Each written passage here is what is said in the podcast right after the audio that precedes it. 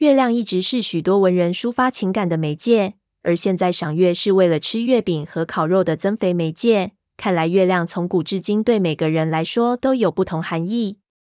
今天要跟大家分享一个冷知识：有名的听损伟人都会想到贝多芬，而在东方国家，诗圣杜甫也有听力上的困难。杜甫创作的诗有一千四百五十一首，写月亮的诗有四十多首，而其中提到耳花共五篇。以耳聋为主题的一首《耳聋》，一诗语意说着山猿哀叫时听不见了，也不会伤感落泪了；雀鸟呱噪鸣叫时，因为听不到，也不会独自发愁了。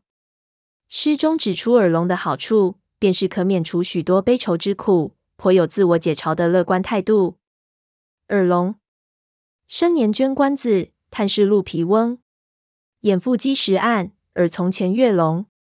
原名秋泪缺。却造晚愁空，黄落金山树，忽而问朔风。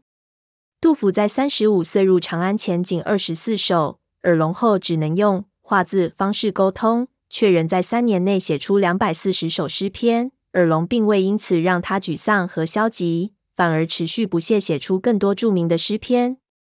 尽管有听力损失，但仍可发挥多元智慧优势，活出自己的精彩人生。像皎洁的月光一样发光发亮。